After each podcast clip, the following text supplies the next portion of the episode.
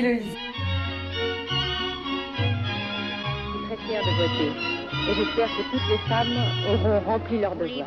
Ressemblez mes parents Aucune femme ne recourt de gaieté de cœur à l'avortement. Il suffit d'écouter les femmes. Moulinex, libère la femme, libère la femme, libère la femme. Vous aviez 20 ans. Bah, qui on va fréquenter? Les grands-mères? Mamie dans les orties est un podcast qui recueille les récits de nos grands-mères.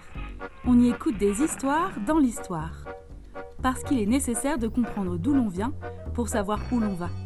Ici, on écoute les premières qui ont le droit de voter, d'avoir un chéquier à leur nom, de divorcer, d'avorter, finalement de vivre de plus en plus librement. Nous sommes Marion et Héloïse et aujourd'hui, nous allons chez Arlette. Mais moi, ça me panique un peu, sachant que vous alliez venir. On- me parle d'une retraitée de ma vie, mais je me dis, qu'est-ce que tu veux que je raconte à 90 ans? Arlette est la deuxième du nom que nous rencontrons. Pour autant, elle n'a rien à voir avec notre Arlette de la saison 1. Arlette n'est pas de Marseille, elle vit dans la campagne près d'Angers. La campagne au sens propre du terme, puisqu'elle habite dans un ancien corps de ferme au milieu des champs. Arlette a le corps robuste des femmes qui ont beaucoup travaillé et le sourire discret et chaleureux. Nous la rencontrons ce matin d'août autour d'un café chaud, en compagnie de sa petite fille Émilie. Elle nous dévoile alors une vie fortement marquée par la guerre. Voilà. C'est le micro qui, euh, qui va enregistrer euh, ce qu'on raconte. Je suis née le 11 juillet 1932 en Picardie, dans un tout petit village. Il y a l'église qui est là, ma maison est là, mais c'était dans l'école. Mon père était instituteur et il y avait devant, il y avait un grand terrain qu'on appelait un jeu de paume. Ils jouaient, c'est comme quand on joue au tennis, mais ils jouent 6 contre 6. Moi, ma maison est là. Dans le village, il y avait un, grand, un très grand terrain et on jouait à la pomme. Et moi, quand j'étais petite, j'habitais en face. On allait, il y avait des bancs, les gens, les gens du village venaient voir les hommes qui venaient des villages voisins, qui venaient jouer là, en bien, qui étaient chic, en pantalon blanc. Et vous y avez joué? Ah ben non, ben non, c'était pas de mon âge. Moi, j'étais une petite fille et euh, c'était surtout les hommes à l'époque. euh, Je vous parle des années 40, nous, après. euh, mais la femme, elle faisait autre chose. Euh, elle faisait quoi? Ben, Elle cousait d'abord. Elle cousait, elle brodait, elle, cousait leurs vêtements. Elle faisait. Moi, j'ai vu ma mère. Ben, ma mère s'ennuyait pas. Moi, si moi j'étais en train de regarder un jeu de pommes, notre fenêtre était ouverte, la salle, mais elle faisait de la couture. Elle, elle faisait nos vêtements. Euh, même pour elle aussi, elle qu'il fallait de la récupération pendant la guerre. Il fallait, euh, par exemple, si elle me faisait une petite jupe ou une petite robe dans un pantalon à mon père, on ne laissait rien perdre en fait. Tout était précieux. Mais là, c'était en 40, euh, quand la guerre a été déclarée en 39. Bon, en 39, on était, euh, on n'allait pas souvent en vacances. Mes parents, il avait, euh, on allait à, Saint-Michel-Chef-Chef là-bas. Alors, ben, j'avais la sœur de mon père qui habitait à Saint-Michel-Chef-Chef et on allait quelquefois au bord de la mer.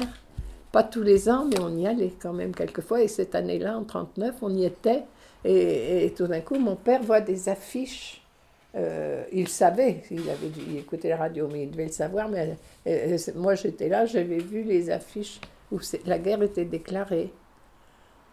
Alors, euh, bon, ben allez, on rentre. On- Donc, on est rentré dans la Somme après.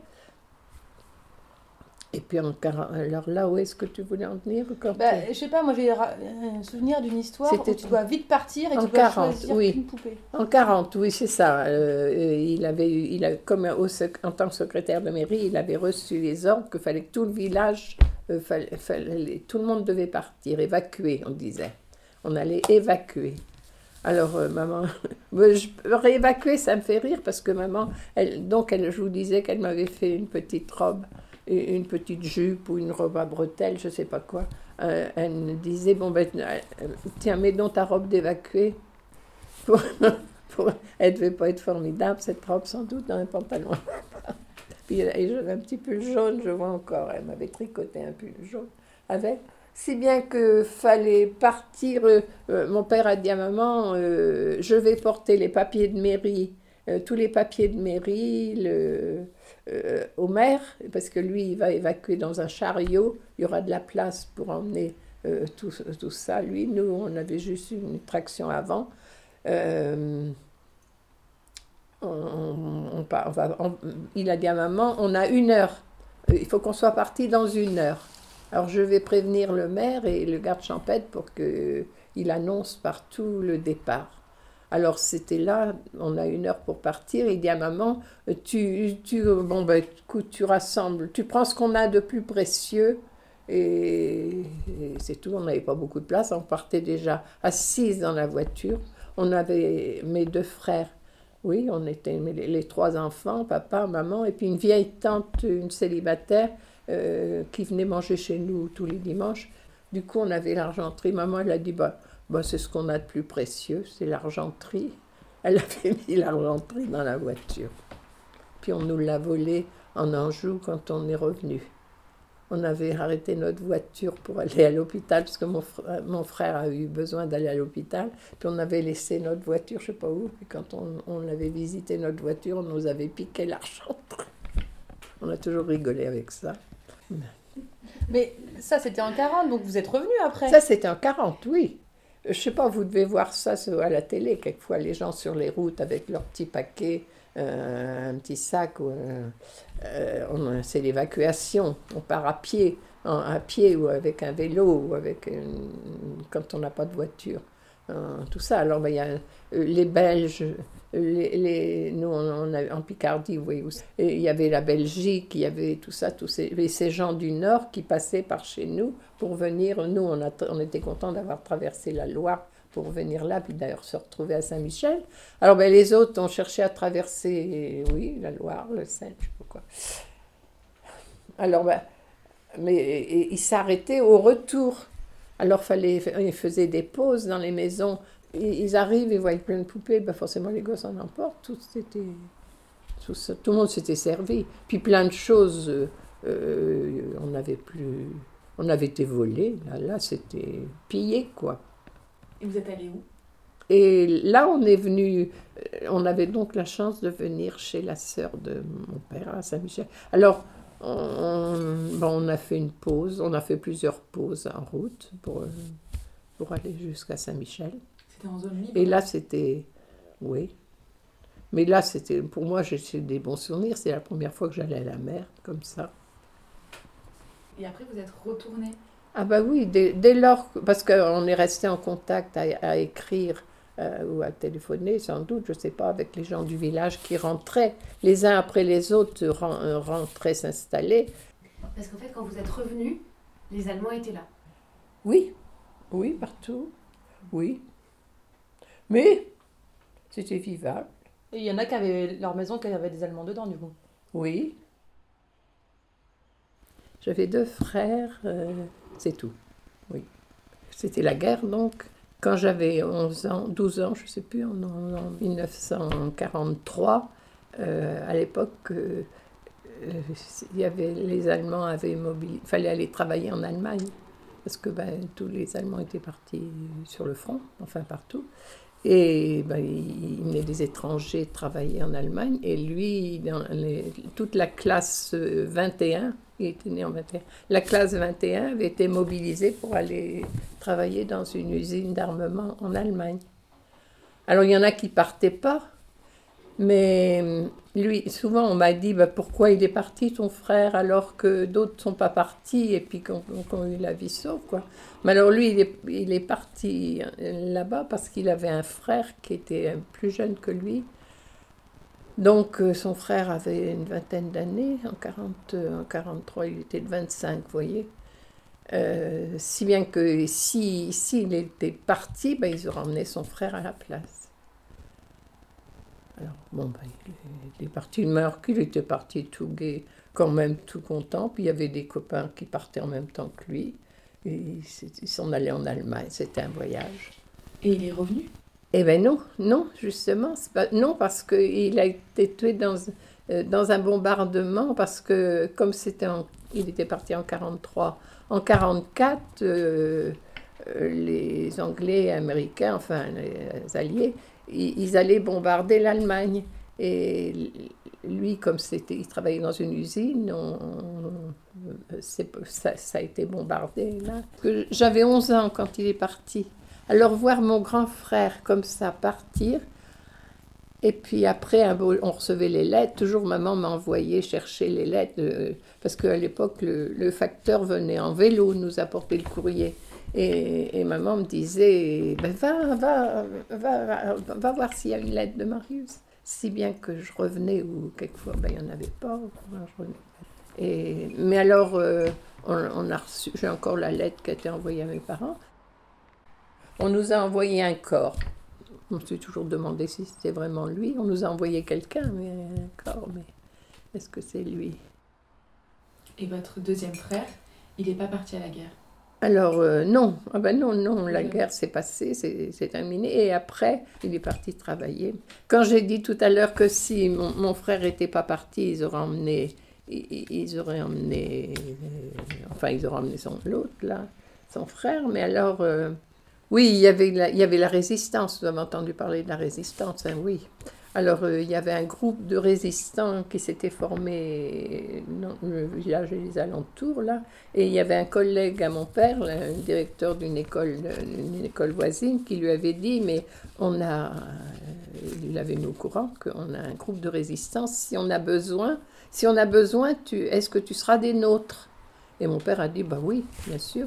Alors donc il y avait des, les Anglais, ou je ne sais pas si c'est les Anglais américains, enfin ça venait d'Angleterre, et il y avait des parachutages au cas où on aurait besoin de se défendre s'il y avait un coup dur avec les Allemands. Alors euh, c'est là que mon père a assisté, et puis mon frère aussi, l'autre qui, avait... Et on assistait au parachutage. Alors fallait, euh, dans les parachutages, ben, il y avait des armes, euh, il y avait de l'argent, il y avait... un- je ne sais pas s'il y avait de la nourriture, enfin peut-être un petit peu. Euh, puis il fallait cacher, il fallait pas que les Allemands le sachent, il fallait cacher les parachutes aussi. Alors les armes, moi j'ai entendu mon père qui, euh, dans ce petit village-là, on était là dans un creux, mais ici il y avait une colline, c'était haut, il fallait descendre. Toute une nuit, avec son ami, là, ils, ont passé toute la nuit à descendre les armes sur une, je sais pas ce qu'ils avaient comme carrière pour aller les mettre à l'abri euh, dans les, sur une île dans, à l'étang. Dans un étang, là, ils ont passé toute la nuit. Pour, pour que les Allemands ne les trouvent pas. Et puis les parachutes, ben, ils, me souviens, ça je m'en souviens, ils avaient ramené les parachutes à la maison, il fallait les cacher aussi. Alors, euh, ils ont enlevé des... On avait un... On avait des... euh, un appentis, là, où il y avait, un, il y avait des planches, enfin, un, un seul, un plancher. Ils ont enlevé les planches et on, a caché les parachutes euh, là, en dessous. Pour, et puis après, les meubles par-dessus, je ne sais pas quoi, ce qu'il y avait par-dessus. Si bien que les parachutes, ils sont restés là jusqu'à la fin de la guerre. Et puis à la fin de la guerre, on a, là, ben, on a des recherches, là, on a pu, quand les Allemands étaient partis, il n'y avait plus rien, on a ch- cherché les parachutes, puis maman m'a fait, par exemple, elle m'a fait toutes mes, elle m'avait fait mes petites chemises, mon, mon trousseau pour rentrer en sixième avec euh, toutes mes petites chemises étaient faites en parachute. Et, et du coup, votre papa, il a jamais été. euh, Alors si, alors justement, euh, si mon père a été arrêté parce que ça, ça se savait dans, dans, dans le village, là ça se savait qu'il y avait la résistance. Et les, les Allemands ont, ont fini par savoir qu'il y, avait, qu'il y avait un parachutage dans les champs, là, au loin, parce que les jeunes, euh, vous savez bien, les, à l'époque, on ferait ça maintenant, ils avaient crevé les pneus, euh, ils avaient crevé les pneus des voitures des Allemands. Alors, euh, ils ont été pris forcément tout de suite. et ils ont trouvé les gars. Et où est-ce que vous avez trouvé des crève-pneus? Alors, ils, savaient bien d'où ça pouvait venir. Ça pouvait venir de justement des parachutages. Alors, ils ont voulu ça. Ils ont dû les tabasser un peu pour savoir où est-ce qu'ils là. Et puis, pour qu'ils donnent des noms. Alors, ils ont donné des noms, euh, euh, dont mon frère, mon père, d'autres, les voisins à côté, celui qui avait son champ, qui habitait là, un agriculteur qui y était pour rien, mais il y a eu le parachutage dans son champ. On lui a dit, ben, c'était dans votre champ, vous deviez le savoir. Et puis l'agriculteur a dit, mais oui, mais je suis allé déclarer à la mairie. J'étais, comme mon père était secrétaire de mairie. Et, et il a dit, ben, le, je l'ai dit au maire, et puis le secrétaire de mairie était au courant. Alors quand ils sont venus demander, chercher mon frère, mais mon père a dit, bah, écoutez, aujourd'hui c'est la fête du village. C'est vrai, les Allemands, le jour de la fête du village, je me souviens, on était en sortant de la messe, je me souviens encore qu'il y avait tous les camions sur la place, puis les Allemands qui descendaient et qui allaient visiter toutes les maisons. Ils ont fouillé dans toutes les maisons, quoi. Euh, si bien que euh, chez, chez- à mon père, ils ont dit, bah, votre fils, bah, le papa a dit, bah, c'est la fête du village, vous savez bien, les jeunes, je sais pas où il est, moi, il, est parti. Bon, bah, alors vous allez nous suivre. Alors, euh, moi, j'étais avec maman à la maison, puis euh, papa nous a dit au revoir. Il nous a dit au revoir, mais vous inquiétez pas, vous inquiétez pas, je reviens, on revient tout de suite, qu'il a dit pour nous tranquilliser. Et puis, ben, on a envoyé les voitures arriver, puis ils arrêtaient des, ils arrêtaient des gens. Tous les, les, types, les noms qu'ils avaient donnés, forcément, ben, les gens, ils avaient dans les villages, ils disaient, ben, tel, pouf. Allez, alors tout le monde était rassemblé au bord du canal, là, puis après, euh, on a vu les, les voitures partir. Papa nous a fait signe, on était à la fenêtre, on les a vus partir.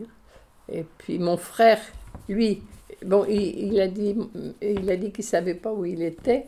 Euh, il avait dit à mon frère, quand, parce qu'il se doutait bien de ce qui, allait se passer dans le village, papa, si bien qu'il a dit à mon frère qui ben, il avait presque 20 ans, quoi, il avait des ans. Il lui a dit, va te cacher dans le clocher, ils penseront pas. Ils penseront pas à aller fou- fouiller le clocher de l'église, et c'est ce qui s'est passé. Si bien que du clocher, il a vu tout ce qui se passait, les voitures qui arrivaient, les Allemands qui- repartaient, enfin tout ça. Voilà, alors ben, mon père a été arrêté en juillet, c'était au mois de juillet, le jour de la fête du village. Et puis ben, il est resté un mois à, Amiens, dans à la prison d'Amiens. Et il est parti au mois d'août pour l'Allemagne à Buchenwald tout de suite. Et puis après dans un, un autre camp à Stassfurt. Oui. Voilà l'histoire. Alors lui, oui, il est revenu. Oui. Oui, parce que je vous dis, c'était la fin de la guerre, hein, 44, euh, en juillet, en mois d'août 44, et, la guerre se terminait. hein, je ne sais plus, sais plus, les dates. Moi, quand est-ce que s'est terminée la deuxième guerre?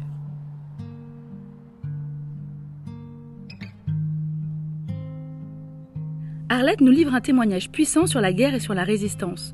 On ne peut qu'imaginer la douleur familiale suite à cette disparition. Après ces souvenirs difficiles, Arlette se confie sur sa vie de jeune fille et la rencontre avec son mari.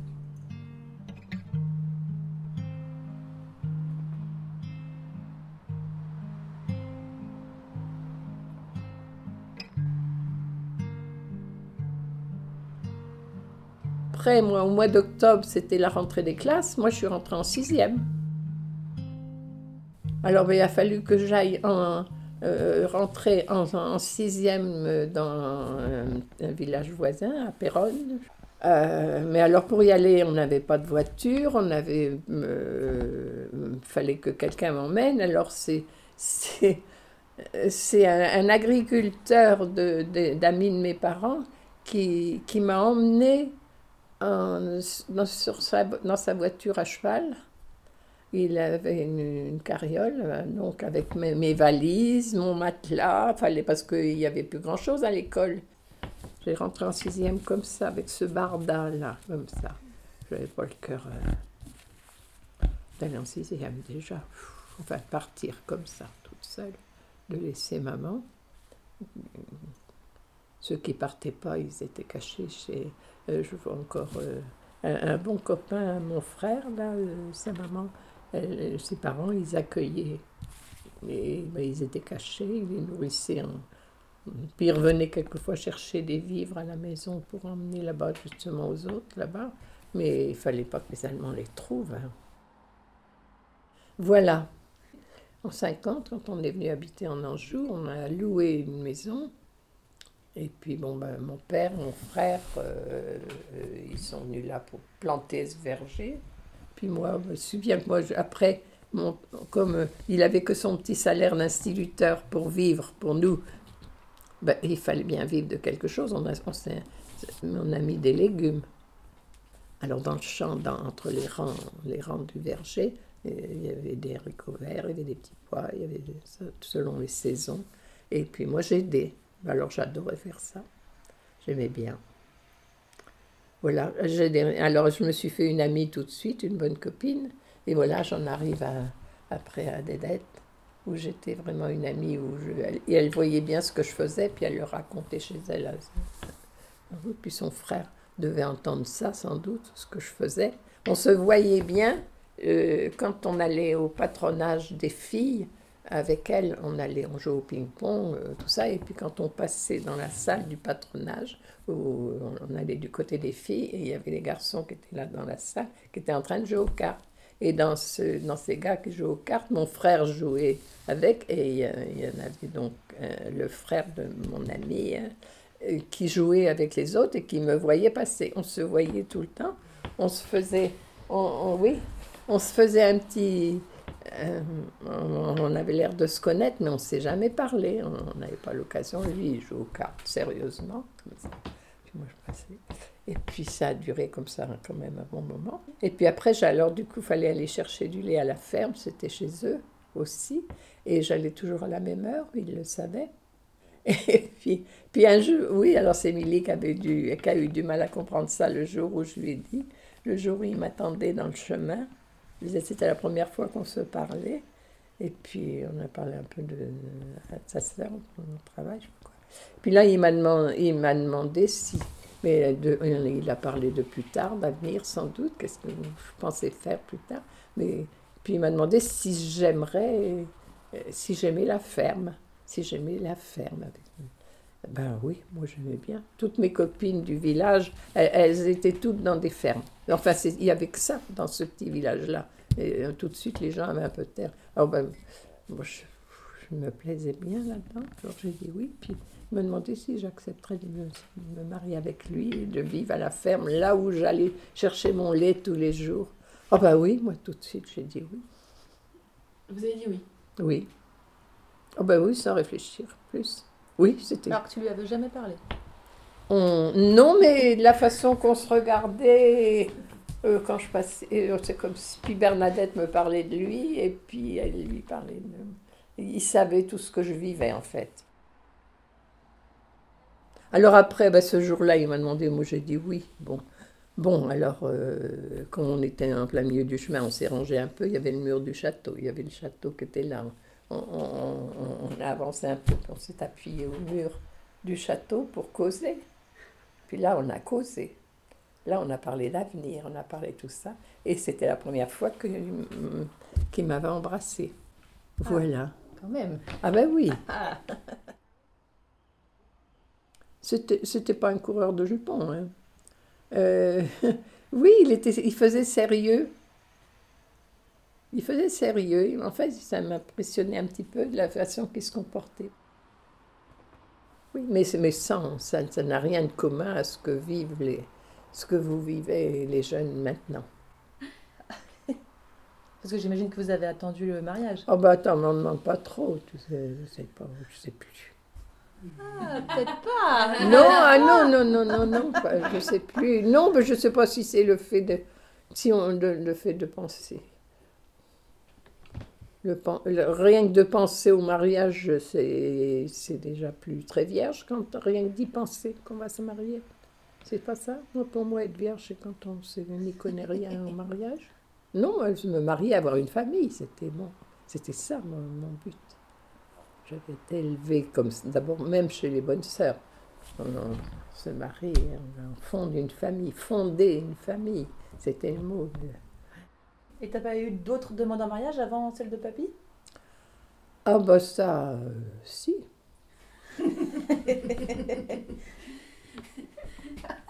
Qui ça? Ah bah non, bah non, bah de toute façon, tu les connais pas. bah, Je pense qu'ils sont morts déjà. Bah non, bah je- écoute, j'étais comme toi. Bon, j'étais quand même assez belle fille. Bon, bah. euh, Oui, tout de même. euh, Il y en a qui venaient là. Mais, mais alors, euh, bah, moi, j'étais très. Je- J'aurais été très dure. euh, on ne touche pas. Et pourquoi tu disais non à cela? Ben, parce que, parce que je ne me voyais pas fonder une famille avec eux. Pourquoi? Ah ben pourquoi? Ben, Je sais pas moi. euh, Tu vois bien le genre des.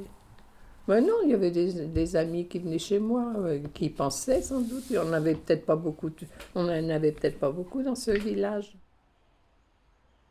On, on sortait pas beaucoup déjà à l'époque. Quand on, on est sorti de l'école, euh, j'avais des amis, des, copines. Elles, les parents, leur mère aimait bien sortir et elles allaient au bal tous les dimanches. Mais moi, il n'en était pas question chez mes parents. On, on était au bal le jour de la fête du village, puis le dimanche d'après. Mais après, c'est tout. Après, c'était l'année suivante. Bon, alors quand quelqu'un vient te faire danser comme ça un petit peu, c'est un flirt, quoi. Mais c'est tout, ça s'arrête là, un flirt. Des petits flirts. Qui durent pas parce que. Parce que j'aurais pas supporté les mains baladeuses. Ils avaient les mains baladeuses? Bah, euh, tous les hommes, enfin, en principe. Auraient pu. Ils auraient pu, mais ils ne l'ont pas eu. Ils les ont pas eu avec moi. Ça veut dire quoi des mains baladeuses? Enfin, ça, C'était quelque chose de courant que les avant le mariage que les hommes avaient les mains baladeuses? Mais non, mais, mais c'est mais c'est courant, mais ça l'est encore maintenant, non? Ben, je sais pas. Moi, vous, vous me posez des questions indiscrètes. Moi, je pourrais vous en poser aussi. Quand vous embrassez un garçon, vous l'embrassez, tout ça. Bon, ben, qu'est-ce qu'il fait de ses mains? Il va pas les garder dans le dos tout le temps. Bon, bon, alors, alors, alors, vous voyez bien tout ce que les, les mains peuvent, où, où elles peuvent aller, quoi faire.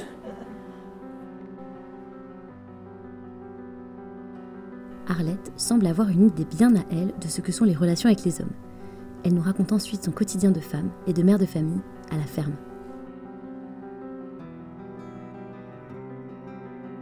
Ben oui, on a, on à la ménagerie, hein, oui, c'est ça. Oui, c'est ça, on a eu, deux- il y avait deux pièces, comme la maison est grande, il y a eu deux pièces pour nous, oui. On avait une- deux chambres en haut, c'est bien qu'il y en avait une qui, c'était notre petit salon et puis notre chambre à côté, oui, c'est les deux chambres du bout, là, tu vois. Oui, mais avec les beaux-parents, alors où il y avait... Oh ben non, c'était sûrement pas le, le rêve de dire on habite à deux dans une petite maison. Non, là, c'était. Mais bon, j'arrivais chez les parents de papier à mais bon. Il y avait mes belles-sœurs qui rentraient, qui travaillaient à Angers et qui rentraient toutes les semaines euh, là. Elles avaient leur chambre aussi. Puis mon, mon beau- le frère de mon mari aussi, qui avait sa chambre là aussi. Et puis moi, ben, j'aidais euh, avec ma belle-mère. Ben, on faisait la cuisine ensemble. Je faisais, moi, je, je m'occupais des lessives. Moi, j'aimais bien ça. J'avais toujours fait ça avec maman. Si bien qu'on on n'était pas équipés, il n'y avait pas de machine à laver. Il y avait une chaudière dehors où on faisait bouillir le linge. Puis on avait l'eau chaude dehors. Il y avait une table où on lavait comme ça sur la table. Comment ça se fait encore certains maintenant quand il n'y a pas de machine à laver? Mais j'aimais bien, ça ne me dérangeait pas du tout de faire ça. Puis c'est comme ça, ma belle-mère, elle, elle- elle avait, elle était quand même, euh, elle était plus vieille que maman. Et puis ben, j'aidais un petit peu à la, ferme aussi. Il y avait, l'étable qui n'était pas loin, alors j'allais aider mon beau-père à, traire les vaches. Alors ça, j'aimais bien aussi. Quand, Marie-Colette est née, euh, ils étaient encore là. Et puis, quand, quand mes belles-sœurs, qui elles n'étaient pas mariées ni l'une ni l'autre, quand elles ont aperçu qu'on attendait le deuxième, elles ont dit, elles ont poussé à la roue pour déménager ses parents. Mais j'aimais bien le, la vie de la ferme. Et euh, vous avez trois enfants, et comment vous avez fait pour n'en avoir que trois? Ah, question. Moi, j'ai un souvenir. Je sais pas si tu veux en parler, hein. mais je sais qu'un jour, tu m'as dit que papy il avait un petit pyjama avec une petite euh, poche et qu'il il sortait un petit préservatif. Alors en peau d'agneau, je sais pas quoi à l'époque. Oh, bah non, à l'époque, ils ont toujours été pareils, les, les préservatifs. Euh, je sais pas. Ils n'ont pas changé, bah non. bah oui, il a bien fallu trouver, quand même. Parce qu'il y avait la méthode Ogino, ce qu'on appelait la méthode Ogino. hein. Alors, il faut choisir ses jours. La méthode Ogino, on a dû l'essayer un petit peu avant d'avoir le préservatif, je suppose.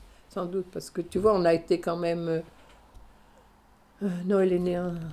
Colette en 54, en 55, et Maman en Et 60. maman en 60. Alors, tu vois, entre 55 et 60, euh, il y a peut-être eu Ogino avant d'avoir le préservatif, peut-être. Où on a pu espacer un peu. Bah, mon mari était neuf hein, chez lui. Il savait ce que. Moi, je rêvais d'une grande famille. Euh, Quand j'étais jeune fille, jeune, je me disais, moi, je, souffrais justement qu'on n'était que trois à la maison. Et je me disais, bah, chez nous, moi, j'aurais des enfants à plein. Mais eux, ils étaient neufs, ils savaient ce que c'était. Il était le septième de neuf, euh, euh, dans une maison sans confort, sans rien. Ils avaient dû vivre durement quand même. Bon, Marie-Colette est, née à une aménagerie, là en haut, dans la chambre, euh, puisqu'on avait deux pièces euh, à nous, ben, dans la petite chambre là. Il y avait le docteur qui était là, et puis le beau souvenir que j'ai de, la naissance de ma fille, de Marie-Colette, l'aînée, euh, j'ai le souvenir du docteur avoir la Marie-Colette, il l'a enveloppée dans c'était au mois d'août, une serviette de toilette, dans une belle serviette de toilette qui était là, et le mettre sur les genoux de maman. Alors là, je n'oublierai jamais ce moment-là, le bonheur de maman, elle qui, craignait que j'en ai tout plein d'enfants. En 60, ça a été plus facile, sans doute. C'était, il y avait la maternité pas loin. Enfin bon, j'ai toujours dit que en 60, euh, à la naissance de la troisième, c'était mes premières vacances. Que je dis, je le dis quelquefois encore maintenant, ça les fait rigoler, ils se demandent bah, pourquoi. Mais en fait, de partir, euh, j'avais l'impression de partir en vacances, moi chercher. De partir à, à la maternité? Oui. Ah bah après, c'était pas du tout repos, oui, avec les trois, oui.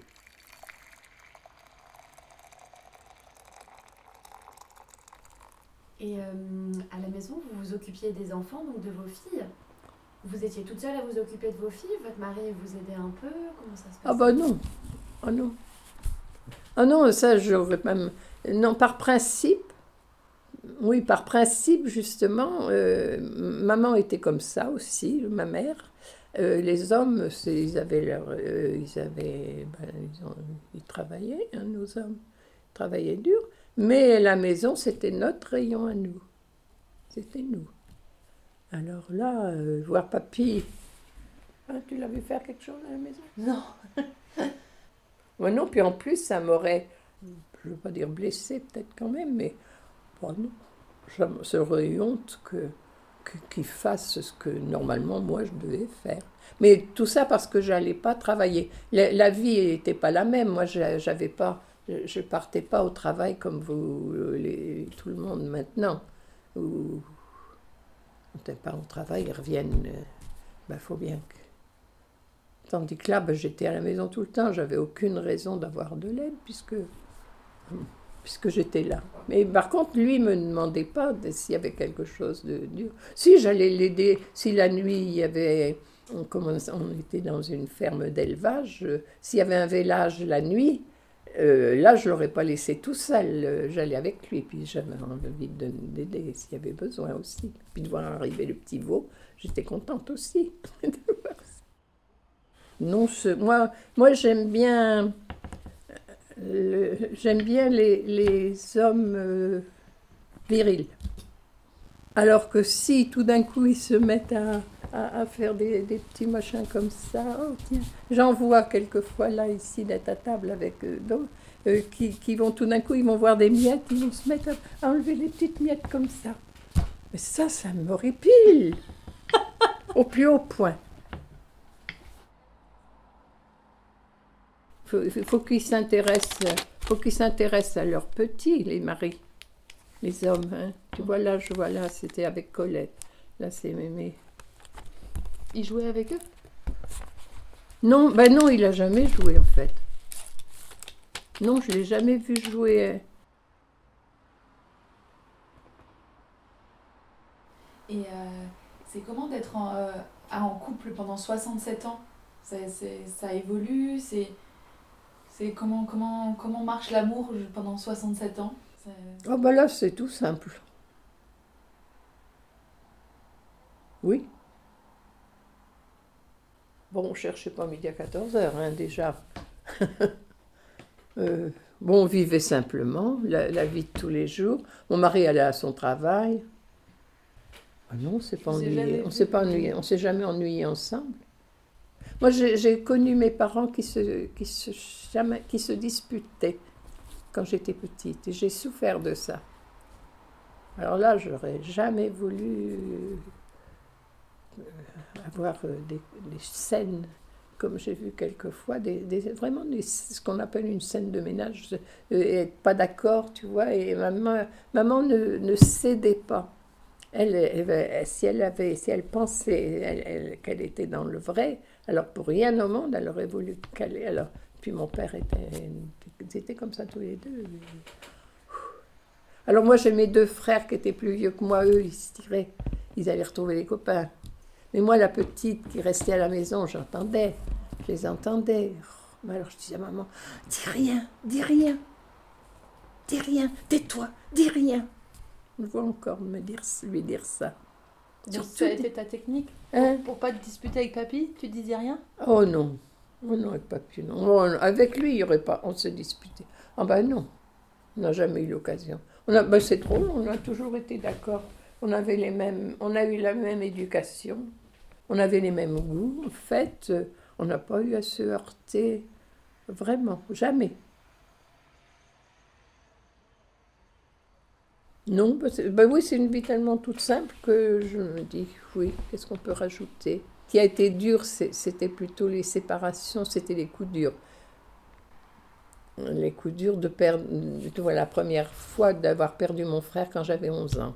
Là, là, là je l'ai encore là parce que je peux pas. euh, c'est lui, je sais pas, c'était tout.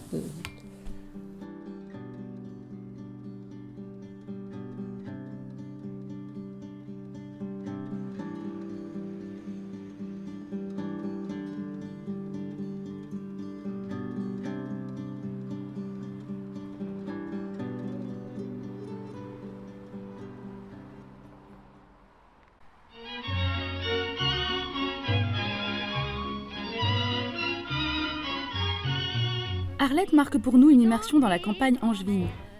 On découvre avec elle, comme avec beaucoup de nos mamies, des souvenirs très forts de la guerre. On sent aussi combien les cadres de vie sont différents, de la ville à la campagne. Merci Émilie pour cette belle rencontre avec ta mamie. Non, qu'est-ce qu'on pourrait rajouter? Ben, C'est tout, une vie toute simple, faut pas chercher euh, midi à 14h dans la vie. Mamie dans les orties est un podcast réalisé par Marion Debois et Héloïse Pierre. Si l'envie vous démange, après avoir été piqué par les orties de cette vie de mamie, de partager l'épisode, de mettre plein d'étoiles sur Apple Podcast ou simplement d'échanger avec nous une tasse de thé sur Instagram ou Twitter, surtout allez-y. Trouvez-nous sur les réseaux, at Mamie Podcast et par mail à bonjour arobase mamie dans les orties.co. À bientôt!